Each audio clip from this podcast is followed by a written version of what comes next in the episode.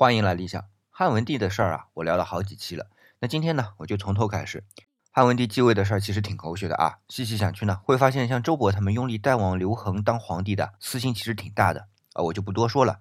说说汉文帝当上皇帝后封赏完让他当上皇帝的功臣后做的第一件正事儿，那也就是他当上皇帝后的那一年的十二月，年都还没过啊，他就下令废除连坐的法令。连坐就是犯人除了自身受到责罚之外，家人甚至邻居都会受到牵连，一起受罚。是源头是商鞅变法。那汉文帝废除他的理由呢，也很简单，因为法令是引导人向善的。如果一个判罪下来，没有犯错的人也受了罚，肯定心里不服，不服就会引起愤恨，保不定就会引起他们做凶暴的事情，不就和向善的初衷相违背了吗？